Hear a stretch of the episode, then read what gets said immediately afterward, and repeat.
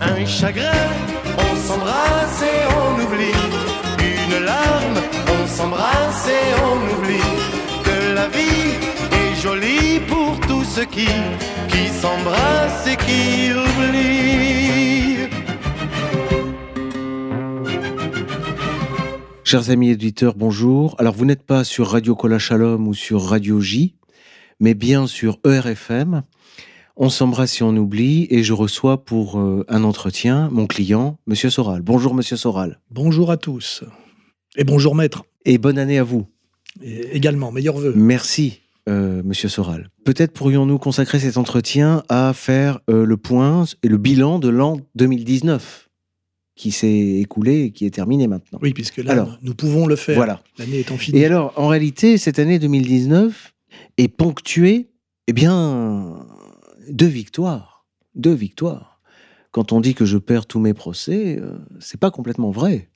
Hein. Je, je- je perds des procès, c'est vrai, mais j'en gagne aussi. Et puis, gagner des procès sur ce sujet, c'est un peu comme euh, gagner à l'extérieur. hein. C'est difficile, c'est faire l'Everest sans, sans bonbonne d'oxygène. hein. C'est bon. Oui, et puis c'est- c'est c'est boxer euh, une main attachée dans le dos dans un ça. combat organisé par la mafia C'est ça. dans les années 50. C'est ça. Sans, sans casque, alors qu'en face, euh, ils ont des casques et ils sont trois. Et des fers à cheval dans les gants, Et, dans- et voilà.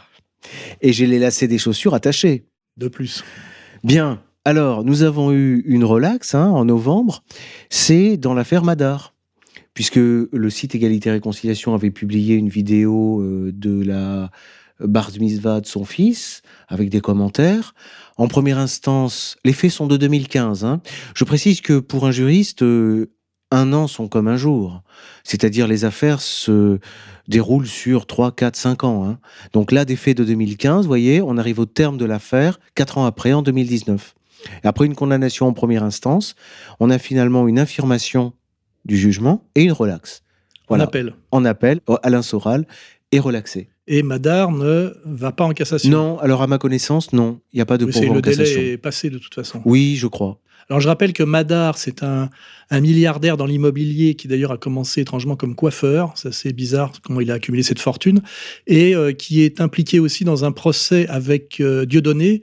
Dieudonné lui avait loué un espace Oui. qu'il avait fait avec un bail, qu'il a fait murer, et ce procès est toujours en cours. C'est-à-dire que là, Oui, on oui. voit que Mais précisément. estimant, estimant qu'il ne voulait pas louer à, ce, à cet ignoble Dieudonné, il s'est permis euh, de faire fi de la loi et de faire murer le, le- le lieu avec les, des affaires d'ailleurs de Dieudonné qui sont toujours coincées dedans. Ah bon Et, euh, et le procès, il y a une série de procès et c'est euh, dans diffé- différents tribunaux puisque ça touche au, au droit du commerce, je crois, tout ça, etc. Mmh. Mais euh, euh, voilà, Madar, euh, c'est ça aussi. Oui, hein, bien voilà. sûr, mais c'était au cœur de, de l'affaire euh, avec vous. Parce qu'en réalité, l'article parlait de Dieudonné, il a été question de Dieudonné, il a été question de la quenelle, il a été question... Et après, on avait fait un peu d'ironie sur le niveau Oui, de vulgarité et de provocation bon. en période de crise que recélait ce, ce clip du bar mitzvah de son fils, qui était une, euh, Voilà. une euh, comment dirais-je, une démonstration de, de richesse. Euh, d'une vulgarité assez inouïe Voilà. et on s'était on, enfin c'est pas moi d'ailleurs on s'était un peu amusé parce qu'à un moment donné il était même il se mettait même à l'image en train de fumer un cigare en pyjama rayé et on avait dit que là c'est- ça allait au-delà de la faute de goût hein. Alors, de manière ironique, euh, il avait été écrit sur le site d'égalité réconciliation euh, qu'il tournait, qu'il projetait des vidéos antisémites. Mais c'était absolument euh, ironique. Et, et j'ai expliqué au magistrat que l'antisémitisme n'était évidemment pas dans la vidéo, mais dans le regard porté sur la vidéo par un antisémite. Et pour faire l'expérience, j'ai demandé à la cour et au parquet trois secondes de se mettre dans la tête d'un antisémite.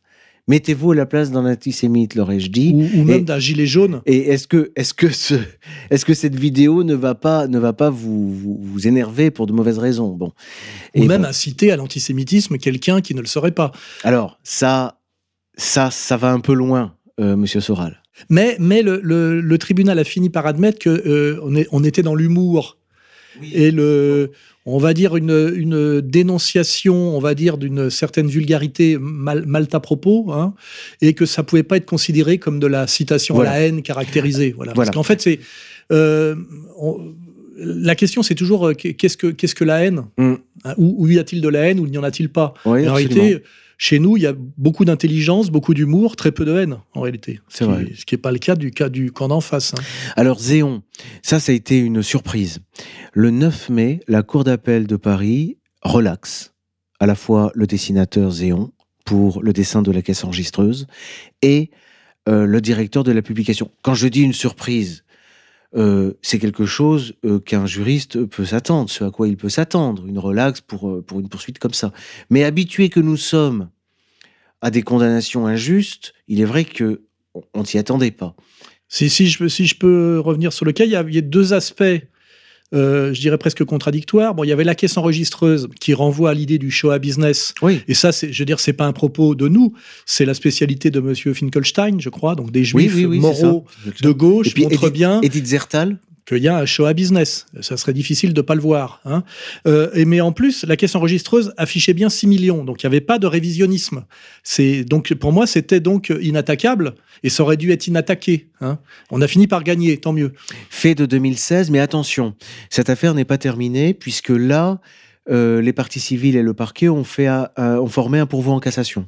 Oui. Donc en 2020 ou en 2021 ou en 2022, hein, euh, enfin nous aurons un jour peut-être donc la décision de la Cour de cassation.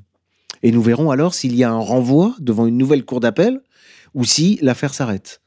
D'accord? Donc on en est déjà à la quatrième année, ça peut durer 5-6 ans. hein. Alors, euh, encore une, une victoire, je suis désolé, hein, je, je chante pas victoire. On parle je- d'abord des victoires. Bah, Soyons optimistes. Pour, pour l'instant, je n'ai que ça. Alors, Soyons on a euh, le dessin Macron en marche, mais là, nous avions gagné en 2018.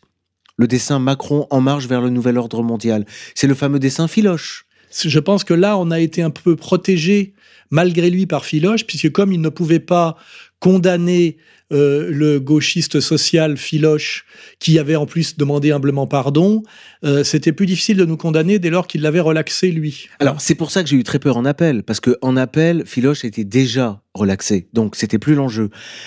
Et j'ai fait quand même, euh, j'ai pris mes, enfin, je me suis vraiment donné pour pour défendre ce dossier. Et la cour d'appel a confirmé la relaxe. Oui, parce que le bon sens, c'est de dire que si Philoche l'a- a relié ce dessin de bonne foi, c'est qu'il ne pouvait pas être antisémite, puisque vraiment, on peut pas soupçonner Philoche d'antisémitisme. Là encore. Donc on avait un brevet Philoche. Oui, c'est vrai. Et même un brevet Hollande qui a bien marché en première instance. C'est-à-dire que le propos euh, euh, mon ennemi, euh, c'est la, finance internationale, hein, Oui, ça c'est Hollande. C'est une déclaration de- dans un discours de campagne de Hollande. Voilà. Mais nous avons ici aussi un pourvoi en cassation. Formé- C'est-à-dire que l'adversaire ne lâche pas. Non, hein. non, Jamais. hein. Non, bah, parfois C'est il lâche. peu euh, ni pardon ni oubli. Hein, on est loin de, Alors, vous de savez, la mentalité chrétienne et du logos grec. Non, alors l'oubli, non, jamais, pas d'oubli. Et le pardon non plus d'ailleurs. Et, c'est- et- et le logos non plus. La, la scène logique ça va pas qui entraîne la scène morale euh, non plus.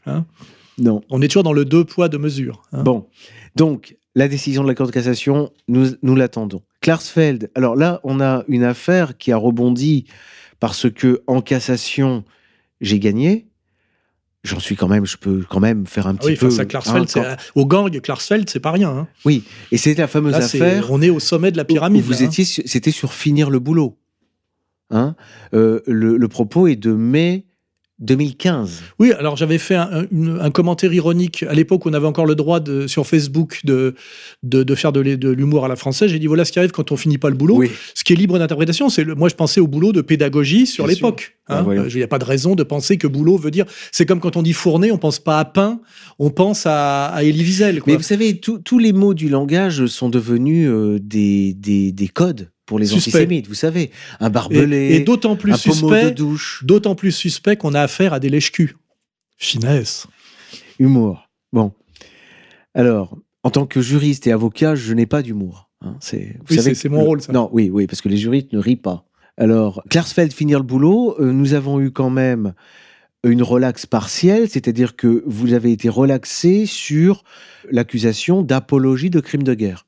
Vous, vous restez quand même condamné sur l'apologie de crime contre l'humanité, mais pas de crime de guerre. Ouais, c'est subtil. hein. Voilà. Bah, la Cour de cassation avait cassé partiellement. Donc on voit qu'ils avaient quand même l'envie de ne pas valider entièrement le- la, la- la demande euh, des Klarsfeld, parce que c'est un peu ça en direct que à un certain niveau, les juristes qui aiment encore le droit et qui croient encore au droit veulent euh, euh, affirmer un peu leur quant à, leur quant à soi. Bah, hein. écoutez, l'an dernier, c'est les juristes de la Cour de cassation. Hein. c'est le nous plus haut niveau. hein. Oui, oui, nous étions le 24 janvier. Donc, nous commencions l'année 2019 par, en quelque sorte, un retour du droit. Alors, j'espère que ce retour, il est pour longtemps, euh, peut-être pour mille ans, mais en tout cas, que ça va pas s'arrêter en 2020. C'est ce que j'espère. C'est ce que je vous souhaite pour 2020. C'est ce que je nous souhaite. Bon. Oui, puisque vous êtes euh, Eh ben voilà, très nous y venons. Nous y venons. Alors euh, là, il y a un enchaînement d'affaires. On a d'abord l'affaire Rutzpa Hebdo, c'est-à-dire Shoah Outé. Ça, c'est un, une publication qui est de 2016. D'ailleurs, je précise à chaque fois que je n'y suis pour rien, puisqu'à chaque fois, ce sont des dessins, je crois, là, qui sont publiés sur le site, dont euh, je ne suis pas le, rédacteur en chef, dont on a exigé que soit le directeur de la publication. Donc, c'est toujours moi qui suis envoyé au tribunal pour des, actes que je n'ai pas commis. Et, et ça aussi, c'est une méthode de l'ennemi. Je ne suis pas attaqué, par exemple, sur, sur euh, Comprendre l'Empire, euh, ou même quand je suis attaqué sur Dialogue désaccordé, c'est pas sur le- les, les propos sur le révisionnisme, mais c'est sur Pierre Berger et la, la GPA. C'est-à-dire que visiblement, l'ennemi n'aime pas m'attaquer de front. Hein c'est une tradition, ça aussi. C'est tradition du sicaire. C'est par derrière ou par personne C'est la guérilla, c'est la guérilla, Ouais. la petite guerre. Ouais. Alors euh, là, nous avons, alors vous- nous avons une défaite, mais derrière une petite victoire. C'est-à-dire que euh, le pourvoi en cassation que j'avais formé contre la la confirmation de votre condamnation, donc, a été rejeté en 2019. Néanmoins, mon recours devant la Cour européenne des droits de l'homme a été accepté. Ah, donc, Donc, c'est l'étage au-dessus encore. C'est l'étage bien au-dessus de l'État Et français. le dernier étage, hein, je crois. Il a Oui, rien, après, c'est fini. Ouais. Après, c'est Dieu. c'est Dieu, c'est la, la Vierge Marie. Et alors donc, la Cour européenne des droits de l'homme, là, ce sera 2020, 2021, je, je, ne sais pas. Bon. Mais alors, ce qui est intéressant, c'est Chutzpah Hebdo donne lieu à toute une série, c'est le feu d'artifice. Parce que je prends des conclusions devant la Cour d'appel, donc, en 2017. Ces conclusions sont publiées sur le site d'égalité et réconciliation pour informer le public de ce qui s'écrit et ce qui se dit dans les procès. Et en 2018, vous voyez, les choses prennent du temps, hein, en 2018, je suis entendu par les policiers sur ces, sur ces conclusions. Et Conclusions que vous avez tenues à la barre et Oui. qui ont été relayées. sur le site. Donc, travail, de tra- travail normalement de défenseur euh, part, protégé par la loi. Et après, travail de journalisme protégé, protégé aussi deux fois Voilà. par la loi. Donc, on est attaqué deux fois contre, contre la loi. Oui, à deux titres, parce que Et, et je rappelle que le sens profond de ce shoot pas ou shoot pas là, c'est ça Chutzpah Hebdo. euh, Outé, euh, le propos de, de l'humoriste semblait de vérifier, et on a pu vérifier, que tous les génocides n'étaient pas égaux. C'est-à-dire qu'il y en a sur lesquels on pouvait plaisanter, c'est-à-dire le, le génocide rwandais, on peut rigoler, C'est ça. mais sur l'autre, on ne peut pas rigoler. hein. alors que pourtant, il, il s'agirait, on nous dit bien que au Rwanda, il s'agit aussi d'un génocide. Donc là, on est dans, on est dans l'inégalité de traitement sur, les, sur le droit de faire de l'humour sur les génocides, comme on est dans, dans l'inégalité de traitement sur le droit de l'humour sur les religions, puisque dans un cas, on nous dit on attaque l'islam, mais pas les musulmans, mais quand vous attaquez le judaïsme, on vous dit mais à travers le judaïsme, vous attaquez les juifs. hein. donc Alors- on est toujours sur ce gros problème Absolument. d'inégalité de traitement, c'est-à-dire du deux poids deux mesures, qui est, qui est euh, dans inscrit dans les valeurs fondamentales du judaïsme, mais pas dans les valeurs de la République. Et c'est là où il y a di- disjonction, dysfonctionnement. hein. Et alors, cette affaire donne lieu à ce que j'appellerais la grande victoire, parce qu'il y a eu un grand combat, c'est l'affaire du mandat d'arrêt. Puisque la 13e chambre correctionnelle du tribunal de grande instance de Paris. C'est l'appel de la 17e pour ceux qui. Non, non, mais pas pour l'instant. Je parle de 2019. En 2019, nous avons en première instance, devant le TGI de Paris, le 15 avril, votre condamnation à euh, deux ans, je crois, avec mandat d'arrêt. C'est ça. Et, et c'est ça qui a pris plusieurs semaines de bataille, la mobilisation jusqu'à euh, Francis Une Khalifa, page entière dans l'IB, je des crois. pages dans Libération, dans les journaux. Le, procureur de la République est obligé d'intervenir personnellement personnellement, pour dire lutter pour contre la loi. rappeler lutter contre l'antisémitisme, oui. En violation de la légalité, non. Voilà. Bon. Donc Ben ça, oui, on est a toujours été- sur le problème de, de quelle loi s'agit-il? Est-ce qu'il s'agit de la loi de la République ou de la loi de la communauté J'ai l'impression que la communauté a déjà acquis que la loi de la République, en fait, c'était une question de temps ou de médiation euh, inutile, mais que l'une devait se soumettre à l'autre et que l'une, en fait, été jamais que l'expression masquée de l'autre. hein. Disons que la République française, depuis les propos de Jacques Chirac, a beaucoup à se faire pardonner. Je crois qu'il y a ça aussi. Et qu'il y a effectivement des gens issus d'une certaine communauté qui a vraiment beaucoup souffert, hein, et à qui il ne faut plus parler de l'égalité. Voilà, je crois Non, là, que on est, ça. on est dans la, dans la compensation, on est dans la discrimination positive en termes de, de Ouais. droit, en fait. C'est-à-dire qu'il y a des. Il faut compenser. C'est-à-dire Ouais, que ouais. euh, cette idée, c'est que. c'est En fait, c'est toute l'idée en fait, des- du communautarisme victimaire. C'est que pour, euh, pour arriver à l'égalité, compte tenu des inégalités précédentes, il va falloir faire de la compensation. Alors, en plus, si ça dure depuis la nuit des temps, comme la persécution des femmes, par ailleurs, il va falloir compenser pour l'autre partie de la nuit des temps, pratiquement. hein. Donc, ça veut dire que on attend. on- on n'est pas prêt de revenir à l'égalité, puisqu'il faut encore rembourser longtemps. Et comme on vous dit que c'est imprescriptible et que c'est et que c'est éternel, puisqu'en fait euh, il y a même des déclarations de chefs d'État comme la Merkel qui vous dit que la, la dette est éternelle. Donc ça veut dire que nous ne reviendrons jamais à l'égalité. C'est inextinguible. Mais au lieu de nous dire que c'est parce que c'est un principe inégalitaire originel qu'on peut trouver dans la Torah, on vous dit non, c'est à cause de violences subies qui ont, qui ont généré une inégalité et que c'est au nom de l'égalité à rattraper que nous allons vivre pour l'éternité dans cette inégalité. Vous voyez, là, on est vraiment dans du concept. Hein vous voyez Alors en tout cas, les conclu- donc le mandat d'arrêt, moi je considère que c'est vraiment le, le fait majeur en 2019, l'an dernier. Je ne sais pas ce que vous en pensez, mais ça a été quelque chose quand même. Oui, parce euh, qu'en très en réalité, il y a une, il y a quand même un travail du, on va dire, on va dire du syndicat, c'est un vieux terme qui peut resservir, euh, qui veut absolument faire passer ce qu'ils appellent l'antisémitisme, que vous m'avez expliqué, ça n'existe pas dans la loi, ça s'appelle incitation à la haine raciale, je crois. Par exemple. En vertu de blablabla, Oui, oui, oui. il y a tout ce qu'il y a derrière. Il voudrait que ça passe du droit de la presse au pénal. C'est vrai. Ça permettrait de fermer, fermer leur gueule immédiatement, Ah sous peine d'embastillement, à tous ceux qui euh, veulent résister un peu à une montée de domination communautaire qui devient de plus en plus illégitime, obscène et euh, néfaste. hein. Et alors, donc rebondissement à propos de euh, cette condamnation, vous faites une vidéo qui est poursuivie en 2019. Pour l'instant, c'est le fait. hein, on a, on a, c'est une affaire nouvelle. Et puis également, c'est l'affaire de la quenelle de Colmar. Et là, je triche un peu puisque la, la victoire définitive euh, provisoire sur la quenelle de Colmar, c'est la relaxe du 10 janvier 2020. Mais, mais euh, le, le Ah, parquet y a- sous il y a pression appel. a y fait appel. oui. Oui, oui, il y a appel. Mais quand même, je le compte comme une victoire de 2019 parce que l'audience, l'audience, je, la considère comme une victoire. Et je voudrais ici encore au micro remercier euh, Égalité Réconciliation, c'est-à-dire euh, euh, ses dirigeants et puis ses membres, et en particulier les membres de la section euh, Alsace, qui ont été très présents. Et c'est important, hein, euh, euh, la présence du public euh, aux audiences. En tout cas, Quenelle de Colmar, Alain Soral, poursuivi, accusé et relaxé. Voilà. On a obtenu la relaxe Oui, en fonction d'ailleurs de, de, de, de la raison de la poursuite. Parce qu'en fait, on, on prétendait que cette quenelle devant le tribunal de Colmar était une incitation à une raciale, voire une apologie du crime de guerre et de crime contre l'humanité. Et le tribunal a très justement répondu qu'il n'y avait pas de lien immédiat entre le tribunal de Colmar et la communauté de Lumière. Euh, et donc, euh, les parties civiles euh, ont exigé qu'il y ait l'appel du parquet, ce qui veut dire que dans leur esprit, vous me direz, on est en Alsace, hein, le tribunal, bien que ce soit officiellement le tribunal de la République, est pour eux un tribunal rabbinique. hein. Bah, c'est ça que je dois conclure, parce que moi, je fais de la logique. hein. Oui. Voilà, je suis assez bon en logique. hein. Pour qu'il y ait un lien et que cette quenelle soit euh, identifiable à une quenelle devant une synagogue, euh, ça veut dire donc que, en fait, un tribunal, oui, oui. malgré l'apparence, est équivalent à une synagogue. euh, J'ai plaidé un peu comme ça. C'est-à-dire, je leur ai demandé en quoi le fait de, pour quelqu'un de faire des- une quenelle sur les marches du palais constituait un acte antisémite.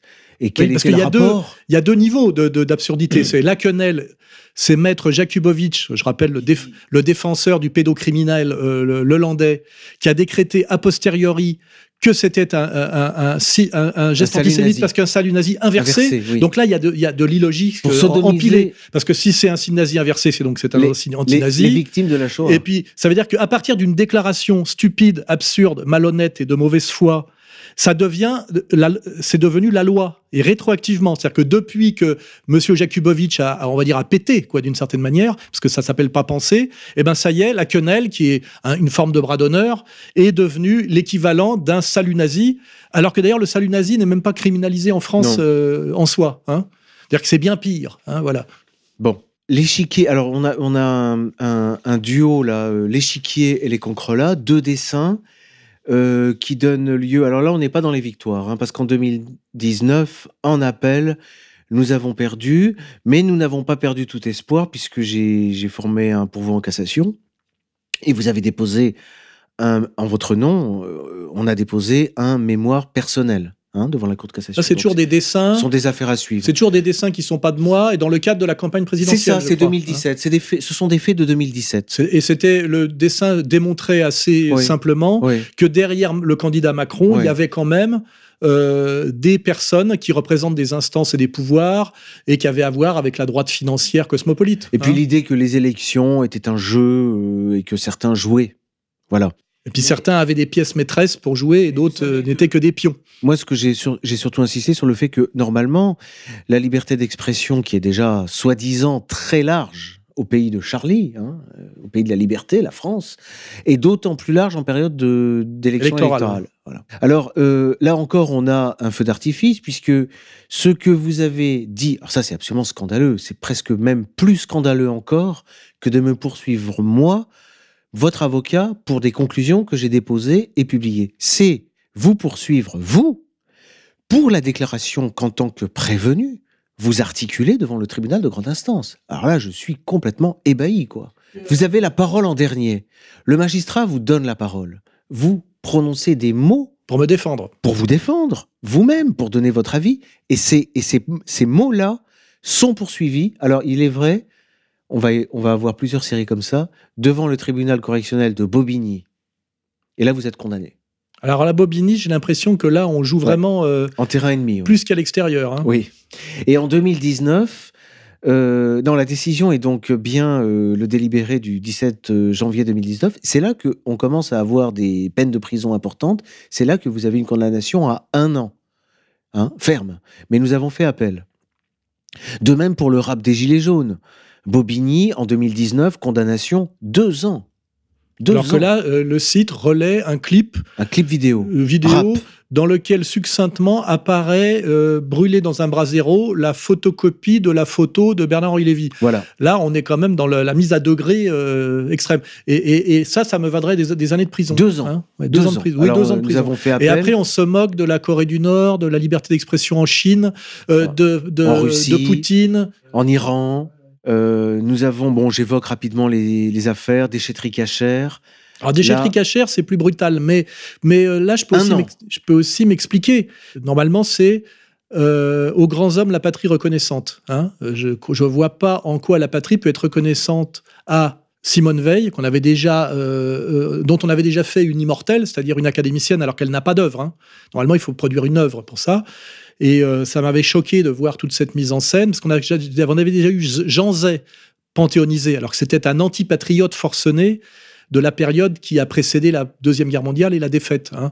Donc euh, euh, j'étais un peu agacé, surtout quand j'ai découvert que Simone Veil non seulement était la, la papesse de la, de la loi sur l'avortement, euh, qui nous coûte euh, bah, des millions Un de génocide. petits citoyens français. Un oui, on peut parler de génocide au sens religieux et statistique du terme. hein.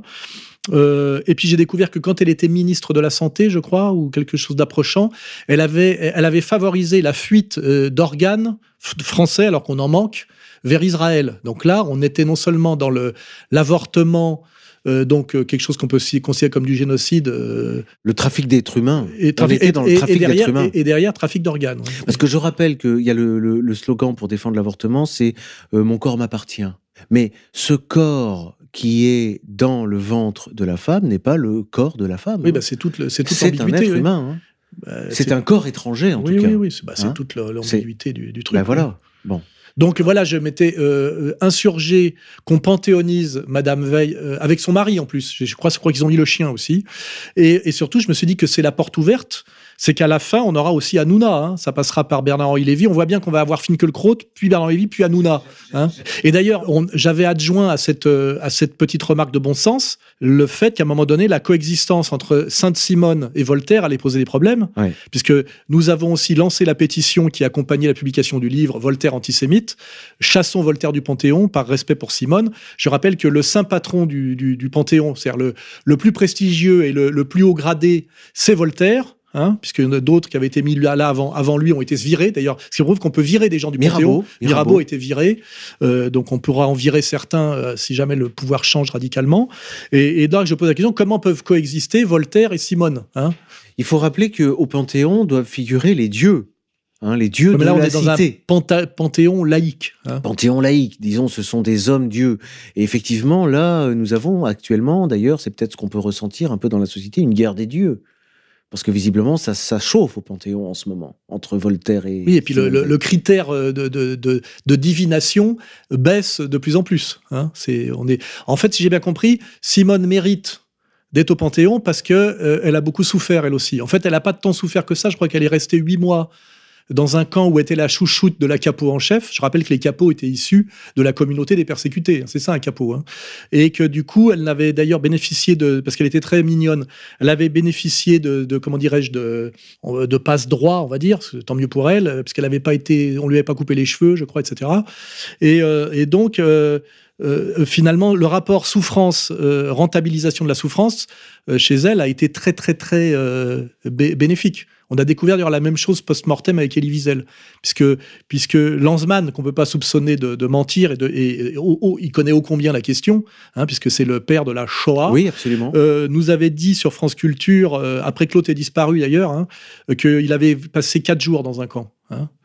Donc je veux dire, quatre jours dans un camp, quand on voit ce que... Bon, Madoff l'a ratissé euh, in fine, Là, il y a une petite ironie de l'histoire, mais je veux dire... euh, euh, même moi, euh, quatre jours d'embastillement pour avoir après bénéficié après du prestige totalement illégitime dont est bénéficié ces gens-là, je vous le garantis que je signe tout de suite. hein. Alors, il reste d'autres affaires, mais la dernière victoire, euh, qui est partielle hein, d'ailleurs, c'est sur la fiche pornographie mémorielle, puisque la cour la cour d'appel avait relaxé, mais partiellement. hein. C'est-à-dire, je reprends. En 2017, pour l'affiche qui est de 2014, une affiche publiée en Une fois de 2014, plus, qui n'est pas de moi, qui n'est pas de vous évidemment, c'est un dessinateur, humoristique, pornographie mémorielle. qui 2010 reprend une citation d'une écrivaine israélienne. hein, Edith, pendant- Edith Zertal. Voilà. Alors, donc, on a 2017, euh, une condamnation pour provocation à la haine raciale, contestation de crimes contre l'humanité et diffamation raciale. Et en 2018, devant la Cour d'appel de Paris, vous avez une relaxe, c'est-à-dire ne reste plus que la diffamation. Donc, il y a un pourvoi en cassation des parties civiles, puisque c'était quand même une victoire pour euh, deux tiers. Et sur le tiers restant, euh, et la Cour de cassation a rejeté leur pourvoi en 2019. Donc, la- je le compte, Oui, je le compte dans les victoires de 2019. Par contre, euh, des faits euh, pour la quenelle de Berlin, c'est en 2019 que mon pourvoi a été rejeté par la, cour- la même Cour de cassation. De même qu'a été rejeté notre pourvoi dans l'affaire Berger. Enfin, l'une des affaires Berger, parce que nous en avons plusieurs. Berger, qui était le, dont j'ai découvert récemment, grâce à Marion Sigaud, que c'est lui qui payait les notes d'hôtel de Gabriel Matzneff. Voilà, alors nous avons de nouvelles affaires euh, qui vont arriver pour 2020. euh, là, une interview que vous aviez donnée au journal Arfange en 2018. euh, euh, des gens qui euh, réapparaissent. Euh, bon, ça, ce ne sont pas les affaires qui manquent. les problèmes avec le livre de Léon Blois. Est-ce qu'on pourrait dire le nombre de procès que j'ai subis de la part de la communauté en, en 2019 Alors dès qu'on essaie de compter, vous savez, on tombe sur des questions un peu délicates. Mais nous sommes pour 2019. Enfin, le nombre de fois que je me suis retrouvé au tribunal, que ce soit première instance, deuxième instance. Il faudrait que je compte. on a peut-être une vingtaine. Je dirais que c'est à raison de au moins deux fois par mois quand même, hein, 12 et 12, 24. Puisqu'on avait compté que depuis 2004, où je me suis fait épingler par la patrouille, pour d'ailleurs un, propos qui était totalement validé par le Rav von Chaya, et qui reprenait en des termes un peu plus brutaux euh, euh, le préambule du livre de Bernard Lazare, hein, L'antisémitisme, son histoire et ses causes. Depuis ce- ce- cette année fatidique euh, 2004, j'ai subi de la part de la communauté organisée, c'est comme ça que l'appelle Golnadel, hein, je reprends les termes de la, partie adverse, c'est quand même le, normalement ça va être ma meilleure protection de jouer sur leur terrain avec euh, avec mais ça suffit pas avec leur propre ballon. Euh, j'ai subi plus de 70 con- con- euh, convocations au tribunal. Monsieur Hein. Soral, juste une remarque. Ils ont déjà deux équipes hein, et elles sont complètes. Alors, dernière affaire, je crois qu'on peut évoquer, ben, nous en parlerons plus tard, c'est le livre de Goebbels, Combat pour Berlin. Ah oui, là ils attaquent le fait qu'on ose rééditer ce livre qui, vous me l'avez fait remarquer, parce que ça sera un de nos arguments, est édité par quoi Sept Alors- autres maisons d'édition Alors, c'est- exactement comme dans l'affaire Léon Blois, c'est-à-dire que ce sont des livres qui sont édités par différentes maisons d'édition, mais on veut interdire spécifiquement à Contre-Culture et uniquement à Contre-Culture d'éditer ce livre. Donc là, on est dans la justice d'exception. A Hein. quelque chose qui m'échappe. Oui, parce que normalement, le principe de la justice, c'est l'égalité. hein. Le- Bah, il doit y avoir une certaine logique, comme vous disiez. Oui, mais la logique et l'égalité, c'est deux termes qui s'associent assez rapidement. C'est un des sujets de mon prochain livre sur lequel je travaille, hein, sur la notion d'égalité. hein. Très bien. Ben, moi, j'espère beaucoup dans le. L'égalité bafouée et l'égalité absurde. Vous voyez, il y a des égalités, des égalitarismes absurdes et des égalités bafouées. Moi, j'espère beaucoup dans le retour de la logique. Oui, oui, bah, euh, c'est la question de fond. hein. D'ailleurs, la logique est aristotélicienne ou ne l'est pas. Et euh, d'ailleurs, c'est aussi dans mon prochain livre. hein. On va rappeler ce que c'est que les principes de la syllogistique, etc. Et on rappellera qu'il y a une logique, une logique euh, judéo-talmudique spécifique qui, comparée euh, à, la logique universelle grecque, est tantôt logique, tantôt sophistique, tantôt paralogique, et dont la fonction, comme l'a très bien expliqué Schopenhauer, est, il a appelé ça l'art d'avoir toujours raison, c'est-à-dire de ne jamais pouvoir prononcer le mot j'ai tort, voyez? Voilà. Oui, mais c'est ce qui fait. D'ailleurs, la- c'est ce qu'on constate. Ces gens-là n'ont jamais tort. Ils ce sont jamais fait- pour rien. C'est ce qui fait tout l'être de l'Occident. Euh, les, les- les Chinois ont une autre logique, hein, on le sait, et les Hindous aussi. Dans l'Inde ancienne, il y a une logique qui n'est pas du tout la nôtre. Enfin, ça, vous avez. Je sais pas, Là, on parle de logique morale, mais pas de logique formelle. Ah, mais même formellement, vous avez une Ouais. logique formelle en Inde. C'est Jack Goody qui écrit. ouais, qui- peut-être. Alors, je connais. Moi, je, avez des recherches je, je fais des recherches sur logique formelle, logique dialectique. hein. C'est mon, Voilà, mon sujet. C'était le grand sujet des marxistes. Euh, Il y a un livre de Lefebvre là-dessus, justement, sur les impasses logiques de la logique formelle. hein.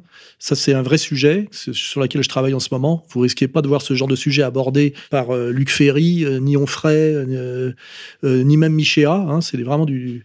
Il faut y aller. Il faut y aller profondément dans la logique de Hegel là, et pour pour comprendre que c'est on va à la racine même de de de de, l'âme occidentale. Hein, Mais c'est, c'est- moi, je suis votre avocat, donc j'ai à vous défendre devant les magistrats qui, qui, qui, qui, sont, qui ont besoin d'être informés de, de, de, de ce que vous faites. Donc moi, je leur explique que vous êtes un écrivain, euh, vous êtes un intellectuel, et effectivement, vous défendez la rationalité, vous, dé- vous défendez des valeurs, en dernière instance, vous oui. défendez des positions. la logique et la morale, parce que les deux sont couplés. C'est ça, hein. et c'est ce qui vous amène à vous engager parce que vous sentez que euh, la, la rationalité, la logique euh, euh, et les valeurs sont vraiment complètement en- à terre aujourd'hui. Oui, ce que j'appelle la destruction du logos. hein. voilà, et qu'il faut, est dedans, il faut hein. se battre et que vous vous battez. Voilà, vous êtes. avec cette- ces deux- ce double, le, le principe très dégoûtant du double standard, hein, du double standard, et qui est totalement compatible avec ce qu'on appelle la vision traditionnelle du monde, mais pas déjà plus avec la vision classique, et totalement en contradiction à la vision moderne, c'est-à-dire républicaine, démocratique, laïque. hein. Et c'est là où il y a un vrai problème qui va forcément péter à la gueule à un moment donné, c'est qu'il y a des gens qui se sont hissés à la tête de la République laïque qui, dont tout le parcours est un une comment dirais-je un combat égalitaire sur le plan fondamental déjà de ce qu'on appelle le, logos pour en fait imposer leur loi inégalitaire qui donc euh, euh, en fait on découvrirait le poteau rose c'est que au bout du bout du combat de la modernité il y aurait en fait le sommet de la tradition hein c'est ça, si on veut, si on veut aller au fond, au fond des choses, ça ne peut pas fonctionner. Et c'est pour que, pour que les gens puissent accepter qu'au sommet du combat égalitaire, il y ait quelque chose de totalement inégalitaire, eh ben, qu'est-ce qu'il faut faire d'un point de vue du pouvoir politique hein? Eh ben, il faut détruire l'intelligence pour euh, obtenir la soumission. Détruire l'intelligence, le logos et la morale, parce que les deux sont associés. Donc il faut faire l'apologie systématique de la bêtise et de l'immoralité. Et là, on est exactement dans la société actuelle, quand on comprend que cette bêtise et cette immoralité croient, non pas parce que le peuple est intrinsèquement une bête fauve, mais parce que l'oligarchie euh, dominante et ses exécutants corrompus travaillent à la destruction de la morale et de la logique, parce que pour pouvoir maintenir et renforcer leur pouvoir. Sinon, effectivement, à un moment donné, ils se prendront ce qu'on appelle la common decency dans la gueule. Hein. Mais Monsieur Soral, je suis un avocat du 21e siècle, et c'est comme ça que je comprends le sens de ma mission de vous défendre pour les raisons que vous venez de dire.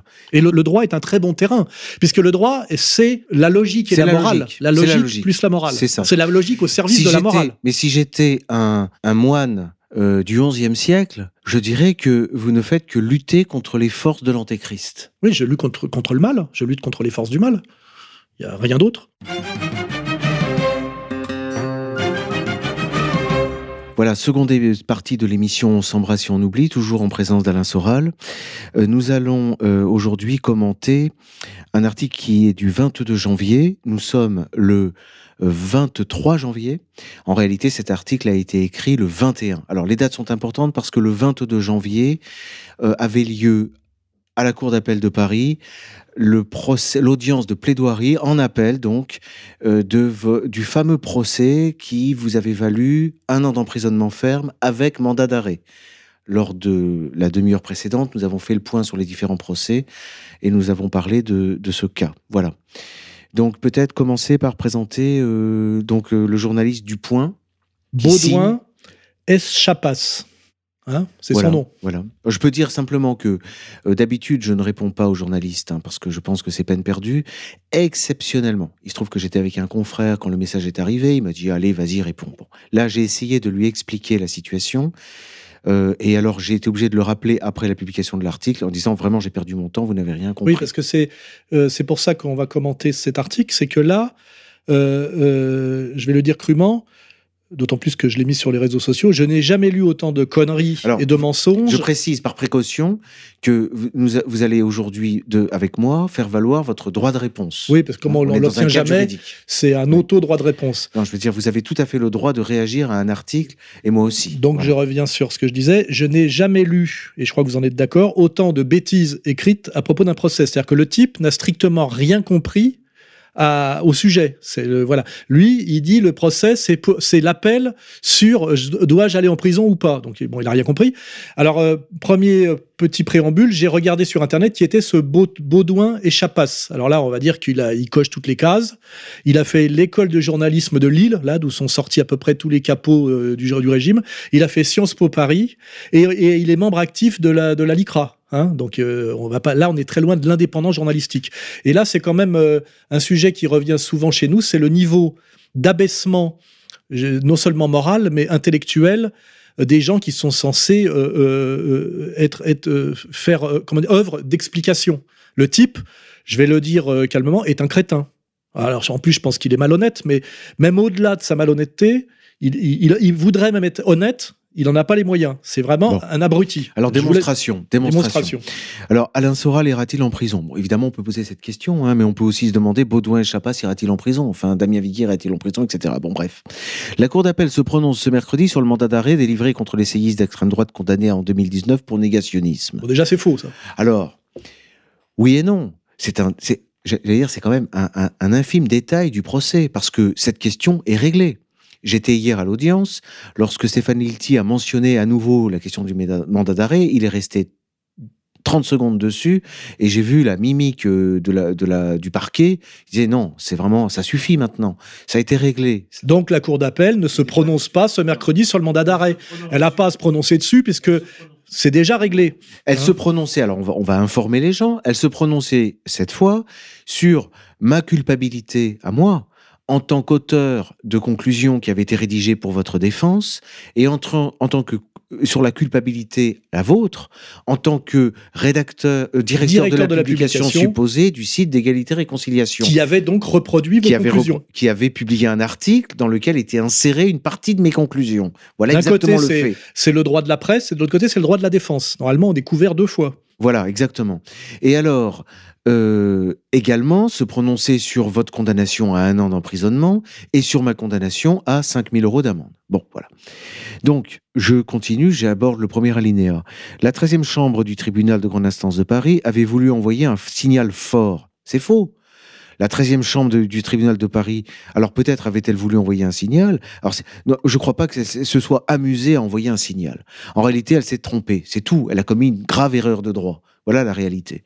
C'est pas pour envoyer un signal. Bon. On parle de la 13e chambre qui, vous, qui délivre un mandat d'arrêt contre vous. C'est une erreur gravissime. C'est une atteinte à la liberté. On ne peut pas mieux faire. Bon. Le 15 avril dernier, Alain Soral était condamné à un an de détention là où le parquet ne requérait que six mois de prison, une peine assortie d'un mandat d'arrêt pour avoir contesté l'existence de la Shoah. Bon, là, c'est un mensonge qui revient systématiquement. Vous n'avez rien contesté du tout, vous n'avez rien dit.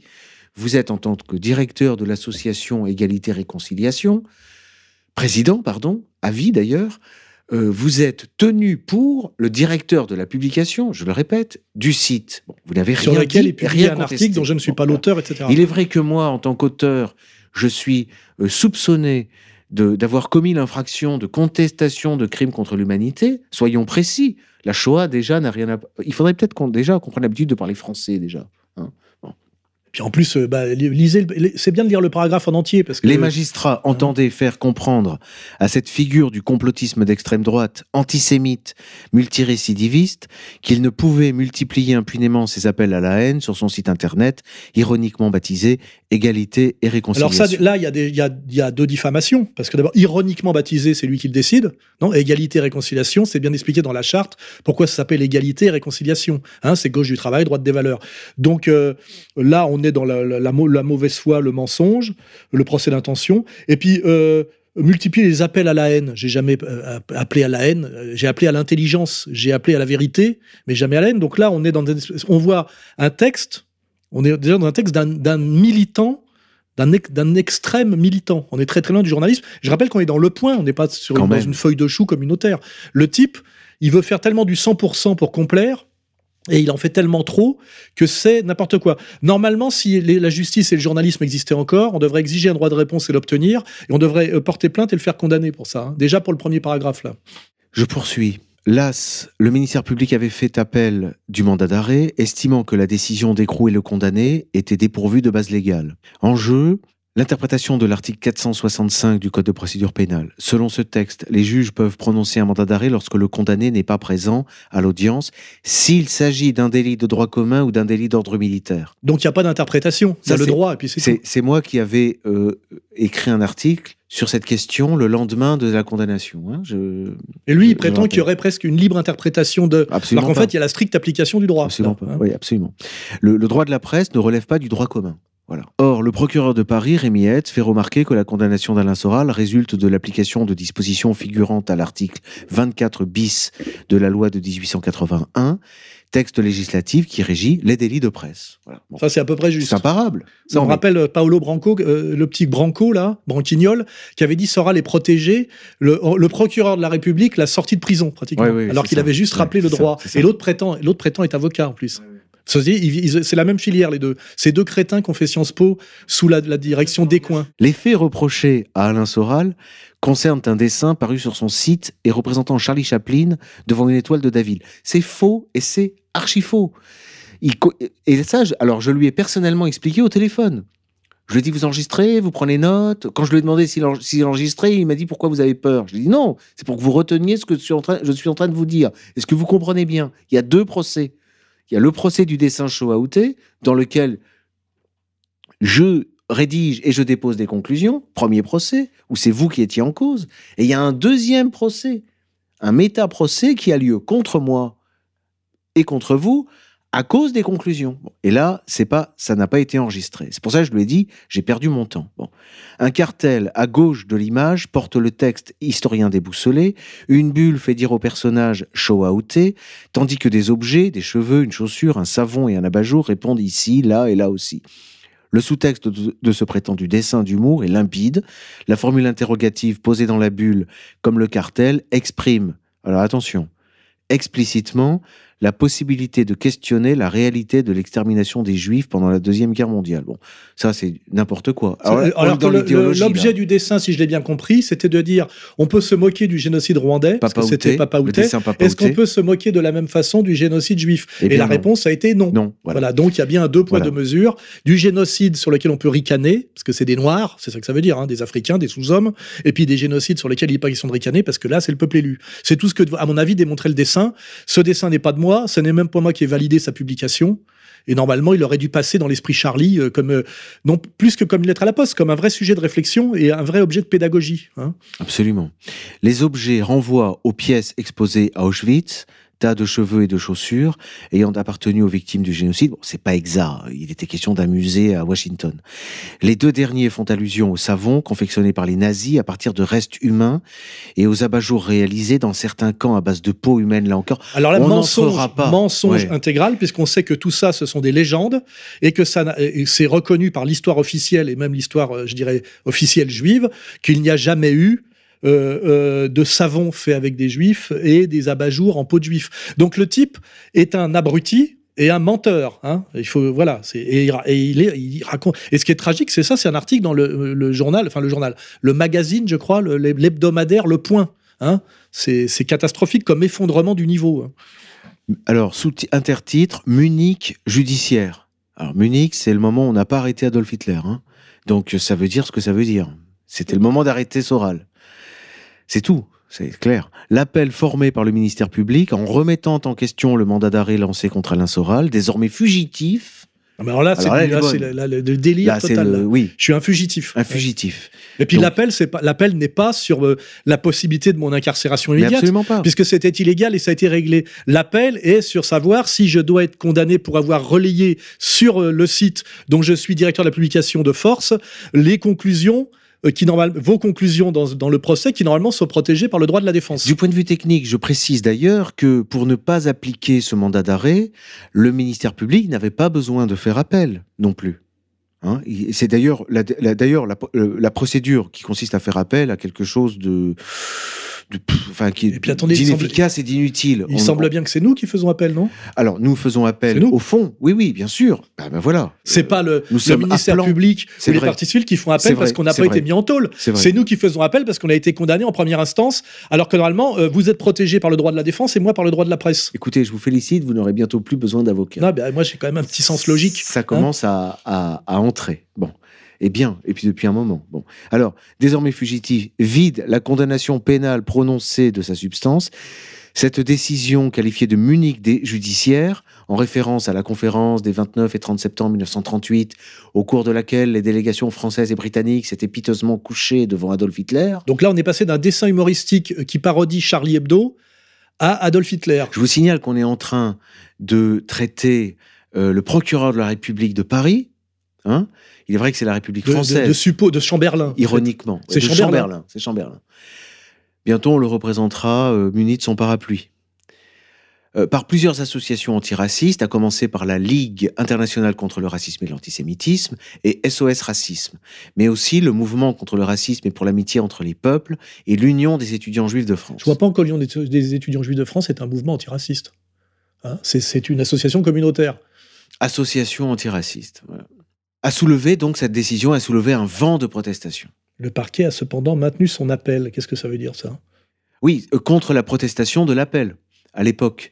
Bon, mais c'est même pas vrai parce qu'en réalité, Non, non, mais tout Euh, est faux dans l'article. Tout est faux parce que si on regarde la hein. chronologie des événements, on avait effectivement un vent de protestation, euh, mais dès que Rémi Hetz a mis les choses au point par un article qui est paru dans Le Monde euh, avec euh, Jacquin, euh, ça s'est terminé. Enfin, ça s'est terminé sur Paris. En fait, l'enjeu à Colmar. L'enjeu de cette espèce de fausse colère euh, typique, c'est de dire, voyez, euh, il faut sortir l'incitation à haine raciale, puisque je rappelle que l'antisémitisme, vous l'avez bien expliqué, n'existe pas, du droit de la presse pour le faire passer directement au, au droit pénal, ce qui permettra d'embastiller tous les gens qui tiennent tête au tout-puissant lobby judéo-sioniste, ce qui est mon cas. hein. C'est exactement ça. Alors, ouvrez les guillemets, le- là c'est le parquet, le parquet, garant des libertés individuelles et du respect de la légalité, le parquet n'avait pas d'autre choix que d'interjeter l'appel et de ne pas ramener, surtout c'est ça qui est important, de ne pas ramener à exécution ce mandat d'arrêt. Et là, une parole que je signe, euh, je contresigne, la lutte contre le racisme et l'antisémitisme ne peut se passer de la stricte observation de la loi elle ne saurait prospérer en dehors de ce cadre. C'est justifié dans le monde, Rémi. Et effectivement, si l'on sort de la stricte observation de la loi, alors à ce moment-là, moi, je, je plie ma robe et puis je rentre chez moi. Et on voit bien a- que c'est plus- l'objet, de cet article militant, c'est de dire qu'il il serait temps, en fait, que on obéisse directement aux injonctions Voilà. de la LICRA et qu'on ne passe plus par le, le masque Et puis surtout de sans la justice avocat. républicaine. Et hein. sans avocat, sans plaidoirie. On, on m'a reproché encore hier euh, de ne pas me contenter dans, mes, dans les dossiers dans lesquels je vous défends euh, de, purs arguments, d'arguties, de, de procédures, de choses. Vous voyez, on, me reproche de vous défendre au fond. Voilà. Donc, en fait, quand je rédige des conclusions, il faudrait d'abord que je les fasse valider par les avocats de la LICRA. Voyez, plutôt que par vous. Alors, euh, le paragraphe d'après me semble aussi un tissu d'ânerie complet. Hein, si- L'appel du ministère public doit être examiné mercredi 22 janvier à partir de 13h30 par la Cour d'appel de Paris. Les magistrats confirmeront- confirmeront-ils ce mandat d'arrêt? Là, là, on est dans le. Il a, il- le crétin n'a toujours rien compris. hein. Il veut pas. Et pourtant, le paragraphe d'avant aurait pu laisser supposer qu'il avait enfin compris. Non. puisqu'il citait le procureur qui est de, de la République. Hein Donc c'est euh, le mec est un abruti complet quoi. Ce serait le seul moyen de faire exécuter la condamnation dont fait l'objet Alain Soral, de son vrai nom Alain Bonnet, lequel ne se présente plus lors de ses convocations devant les tribunaux, de crainte d'être écroué. N'importe quoi. Voilà, c'est aussi une spéculation pure de Mais Non, c'est parce que je suis pas obligé, c'est tout. Et puis surtout, ils quand vous vous présentez, ils se plaignent. Alors, euh, quand vous n'êtes pas là, je peux vous dire qu'ils sont Puis plutôt aussi, contents. et puis aussi pour éviter les provocations et les agressions. Oui. Parce que ma sécurité est- n'est pas tout à fait assurée. hein. Je, je subis des menaces de mort et d'agression systématiquement, où des gens issus de la communauté, là, ce, euh, notamment dans l'entourage des Klarsfeld, me menacent ouvertement et m'agressent quasiment devant les gendarmes. hein. Donc j'ai quelques raisons de ne pas me rendre à mes procès. hein. De toute façon, vous y êtes, je vous représente. L'intéressé s'est installé en Suisse pour échapper à la justice. C'est pas- Nouveau aussi- mensonge. Oui, oui, c'est Enfin, c'est interprétation quoi. abusive. hein. C'est bon, enfin, on pas. D'abord, euh, on sait même pas euh, pourquoi. Bon, bref. Alors, c'est là qu'il est vrai, contacter. C'est vrai que d'habitude, je répète que d'habitude, je ne réponds pas. Mais j'ai vu marquer journaliste au point. Et puis j'étais avec un confrère, encore une fois, qui m'a dit vas-y, allez, réponds. Bon, contacté, Damien Viguier, l'avocat d'Alain Soral, dont l'un des cabinets est lui-même implanté à Genève, c'est vrai, affirme que ce n'est pas seulement la validité du mandat d'arrêt qui sera examinée lors de cet appel, mais l'ensemble du dossier. Là, Qu'il n'a- toujours pas compris. hein. Oui, il n'a pas toujours pas compris. Oui. Je ne sais même pas si j'ai dit seulement. En tout cas, c'est c'est effectivement l'ensemble du dossier qui est évoqué par la Cour d'appel. Bon. Damien Viguier a lui-même été condamné à 5 000 euros d'amende, c'est vrai, pour complicité du délit de contestation de crimes contre l'humanité, au motif que sa plaidoirie, plus exactement mes conclusions, publiées sur le site d'Alain Soral, remettait en cause, elle aussi, la réalité du génocide. Ce qui est faux. Oui, c'est faux. Hein? Bon. Mensonge. oui. Je me suis- alors ouvrez les guillemets. Alors c'est moi qui suis censé parler. Je me suis contenté de dire que des cheveux et des chaussures ne sont pas des symboles de la Shoah. Fermez les guillemets. C'est vrai. La citation est exacte. Se défend-il en raccrochant précipitamment comme on lui pose d'autres questions. Alors, pas la français. réalité, c'est que j'étais déjà depuis cinq minutes au téléphone avec lui. Je n'ai pas que ça à faire non plus. Et il y a une certaine attitude du journaliste qui consiste à, à- à considérer que dès lors qu'il vous appelle, euh, euh, c'est comme d'être reçu par la reine d'Angleterre. Quoi. Il n'est pas question de tourner les talons. euh, il faut être au service, à plat ventre, et, et être très reconnaissant de l'honneur qui nous est fait. Bon, moi, j'avais autre chose à faire, d'autant que les questions, je vais le dire ici, était complètement insidieuse et à, la question, en fait, sans, que, sans savoir que c'était un militant de la LICRA, euh, j'ai compris. Parce que quand je lui ai expliqué qu'on ne pouvait pas considérer qu'une chaussure et une chevelure étaient des symboles de la Shoah, il m'a répliqué Avez-vous visité les camps de concentration? Bon, là, j'ai compris. Il y a aussi un problème de français. Quand il dit Je me suis contenté de dire que des cheveux et des chaussures ne sont pas des symboles de la Shoah, entre guillemets, se défend-il en, en raccrochant précipi- précipitamment comme on lui pose d'autres questions? C'est pas français, comme on lui pose. Alors que, je ne sais pas qu'est-ce qu'il veut dire là, comme. Comme on lui pose d'autres questions, excuse-moi, pas français, garçon. Hein Toi, pas avoir appris à écrire français. Hein Alors, on continue. Alors, je là, ne vais les- pas rentrer dans les détails de ma visite. Non, mais du coup, ça m'évoque ma visite des camps. Je ne vais pas rentrer là-dedans. Alors, en ce qui concerne le mandat d'arrêt contre Alain Soral, 12 personnalités. Alors, Stasi, Sopo, Gozlan, Mera, Knobel, Jakubovic, quoi. hein. Dacia, Klugman, Lilti, Lagarde, Seoskin, Nivet ont publié une tribune dans l'Obs le 6 mai dernier pour expliquer que le parquet était tombé dans le piège des professionnels de la haine. Faire accroire l'idée que le racisme et l'antisémitisme seraient des délits politiques et des délits d'opinion. Alors là, on est effectivement sur le thème. Le but, c'est de sortir ces délits-là du droit de la presse, dans lesquels, d'ailleurs, ils n'auraient, d'après eux, jamais dû entrer.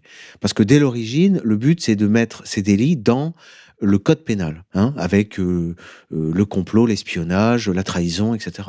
Et, non, puis ils disent euh, faire accroître, faire accroire l'idée que le racisme et l'antisémitisme seraient des délits politiques et des délits d'opinion.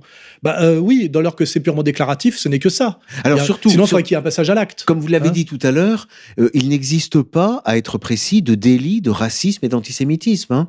Et, et on a l'incitation à la haine raciale, on a la, on a la, la diffamation raciale, etc. Mais il n'y a pas nulle part cette notion dans le code civil. hein. C'est pour ça que j'ai coutume de dire, et je pense être dans euh, la rigueur euh, du droit, que le racisme en soi ou l'antisémitisme en soi n'est pas, n'est pas un délit. La décision du ministère public tombe mal.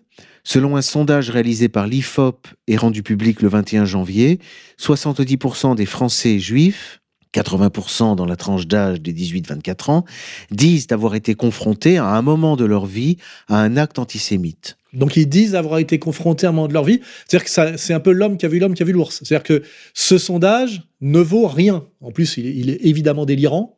hein. D'ailleurs, on se posait la question hier que, de savoir que quand, euh, euh, par exemple, euh, euh, Cohn-Bendit s'engueule avec Zemmour, est-ce que ça fait deux actes antisémites dans la statistique? Possible. À mon avis, oui, hein, c'est pour qu'on arrive à leur, euh, à leur, à leur- à leur sta- sta- statistique. Le, le cas est intéressant. hein. Voilà, dont près d'un quart, voilà, disent, voilà, à un acte antisémite, dont près d'un quart, 23%, s'est traduit par une agression physique. 39% chez les 18-24 ans. En France, 34% des juifs se sentent menacés en raison de leur appartenance religieuse, contre 8% pour l'ensemble de la population. Après la marche de janvier 2015, alors là, il y a une note de la rédaction. Après les attentats contre Charlie, des policiers et le commerce cachère de Vincennes, on aurait pu espérer un élan de fraternité. Paradoxalement, chaque agression antisémite provoque un effet de réplique. Alors, un élan de fraternité, ça veut dire mettre en prison Alain Soral et les gens qui tiennent tête au tout-puissant lobby judéo-sioniste. C'est ce qu'on appelle la fraternité chez ce, euh, je vais crétin, mais c'est ce militant délirant de euh, la LICRA. Voilà, paradoxalement, regrette le grand rabbin de France, Haïm Corsia, dans Le Parisien du 21 janvier. Et puis après, il y a le- le- l'intertitre Une haine obsessionnelle persistante. Voilà. Il n'y a pas de haine, de haine, elle n'est pas obsessionnelle, il y a une critique fondée et elle est persistante, elle est constante puisqu'il n'y a pas de raison, les choses ne changeant pas et mon argument étant, mon argumentation étant fondée, eh ben elle se prolonge dans le temps tant que ça ne changera pas. Mais là, vous pourriez poursuivre pour injure. non, non, mais bien, bien- non, mais le, tout, le, tout le truc est, obsessionnelle persistante, c'est... tout l'article est Oui, un oui. tissu de bêtises, de et- mensonges et de diffamation. Et de diffamation, absolument. Et puis d'appel à la haine, évidemment, parce que Contre vous, quelqu'un de bonne foi Certes. qui lit cet article-là pourrait être tenté de m'agresser dans la rue, c'est d'ailleurs Bah, le but. évidemment. Et après, effectivement, bah, ça- ce- ceci dit, c'est l'origine de la- de de l'existence de la LICRA, de la Ligue contre les pogroms, de faire acquitter des assassins sur le sol français. hein, je le rappelle. hein. Alors, ne reste plus que deux alinéas hein, terminaux. Je vais finir cette lecture. Ouvrez les guillemets. Si la France s'est dotée d'un arsenal judiciaire contre le racisme et l'antisémitisme, ce n'est pas par hasard. Ce n'est pas une lubie ou un caprice exigé par telle ou telle communauté. Si, bien sûr que si. Ce n'est pas un, cadeau consenti à telle ou telle souffrance. Si, bien sûr. C'est une nécessité vitale pour notre régime de liberté en Non. raison, Non, bah non. en raison du fait que ces fléaux ont défiguré l'humanité et qu'ils tuent encore selon une mécanique immuable. C'est du délire, là. Tout, tout ça, c'est de la Deux propagande points. délirante. hein. Deux points. L'ensauvagement des mots précède toujours l'ensauvagement des actes. C'est sans doute faux aussi. hein. Point. Un raciste ou un antisémite qui appelle à la haine est une bombe à retardement et à fragmentation pour le corps social. Fermez les guillemets. Et ça, c'est une citation de. de- Virgule, pointe les signataires de la tribune du 6 mai. Mais là, là donc c'est un, donc c'est un texte militant, délirant et hystérique, assez typique hein, d'ailleurs, que relaie ce petit agent de propagande euh, à la fois stupide, malhonnête et profondément haineux, hein, parce qu'on voit quand même là qu'il y a quand même une, surtout que le type visiblement n'est pas de la communauté, on ne sait pas d'où lui vient cette hystérie. hein. Phrase suivante. Il relève avec dépit, ouvrez les guillemets à nouveau, que même Robert Forisson, tortionnaire récidiviste de Un l'histoire, tortionnaire de l'histoire, ça c'est beau ça. Il a torturé l'histoire. il était jusqu'à présent un gangster de l'histoire, il est devenu un tortionnaire de l'histoire, avec un grand H, virgule, antisémite et négationniste chimiquement pur, virgule, est mort sans avoir jamais connu un seul jour de prison. Quel scandale, quel scandale qu'un chercheur, mais lui était prêt à y aller. qu'un hein. chercheur qui a été persécuté toute sa vie, agressé à de, nom- à de- à de- à de multiples fois, alors qu'il essayait simplement de faire œuvre d'exactitude, hein, euh, soit présenté comme ça par ce journaliste du Point. Là, on peut vraiment s'inquiéter effectivement d'une d'une montée aux extrêmes de la de la de quelque chose qu'on peut qualifier de bête immonde. hein. On est vraiment dans la bête immonde là. hein. Le ventre est encore fécond, visiblement. Lui qui l'avait pourtant mérité mille fois à force de provoquer les consciences, les juges et les victimes. Mille fois pour qu'on fasse les 100 000 guillemets. fois? Ou six millions. 6 millions de fois, je vous me l'enlevez de la bouche. si maître. vous permettez. Point. Alain Soral bénéficiera-t-il de la même clémence? Point d'interrogation. Voilà. Et enfin, donc la péroraison, hein, le final en rhétorique, là où ça doit monter crescendo dans un, un alléluia, l'intéressé, dont les tribunaux ont maintes fois relevé la haine obsessionnelle persistante des Juifs, a été condamné à de la prison ferme dans plusieurs autres affaires. En janvier 2019, c'était pour avoir injurié une magistrate. En avril suivant, pour un décès antisémite. qui n'est pas de moi, donc non, une fois de plus, mensonge. J'ai jamais fait de dessin antisémite de ma vie, contrairement à Yann Moix, défendu en ce moment par Maître Klugman et réintégré à la télévision par Monsieur Nolo à la demande de Monsieur Hanouna. D'ailleurs, injure d'une magistrate, là je soulève la présomption d'innocence. Euh, votre condamnation en première instance est suspensive, est suspendue par l'appel. l'appel. oui. Et c'est quelque chose qui n'est pas terminé. En septembre, pour un clip de rap violemment xénophobe, alors là c'est pareil. Là, c'est pareil, C'est un dossier que je défends et nous sommes en appel. Et malheureusement, d'ailleurs, deux condamnations de Bobigny. Hein. Euh, Parce là- que le clip de rap, je rappelle, c'est sur un clip de rap gilet jaune. Il n'est pas Absolument. violemment xénophobe. Il, il met en cause à la marge Bernard-Henri Lévy. hein. Non, mais Hum. écoutez, je crois qu'on en rit jusqu'en Iran et en Corée du Nord de ce genre de décision. Sa dernière condamnation remontait à octobre dernier.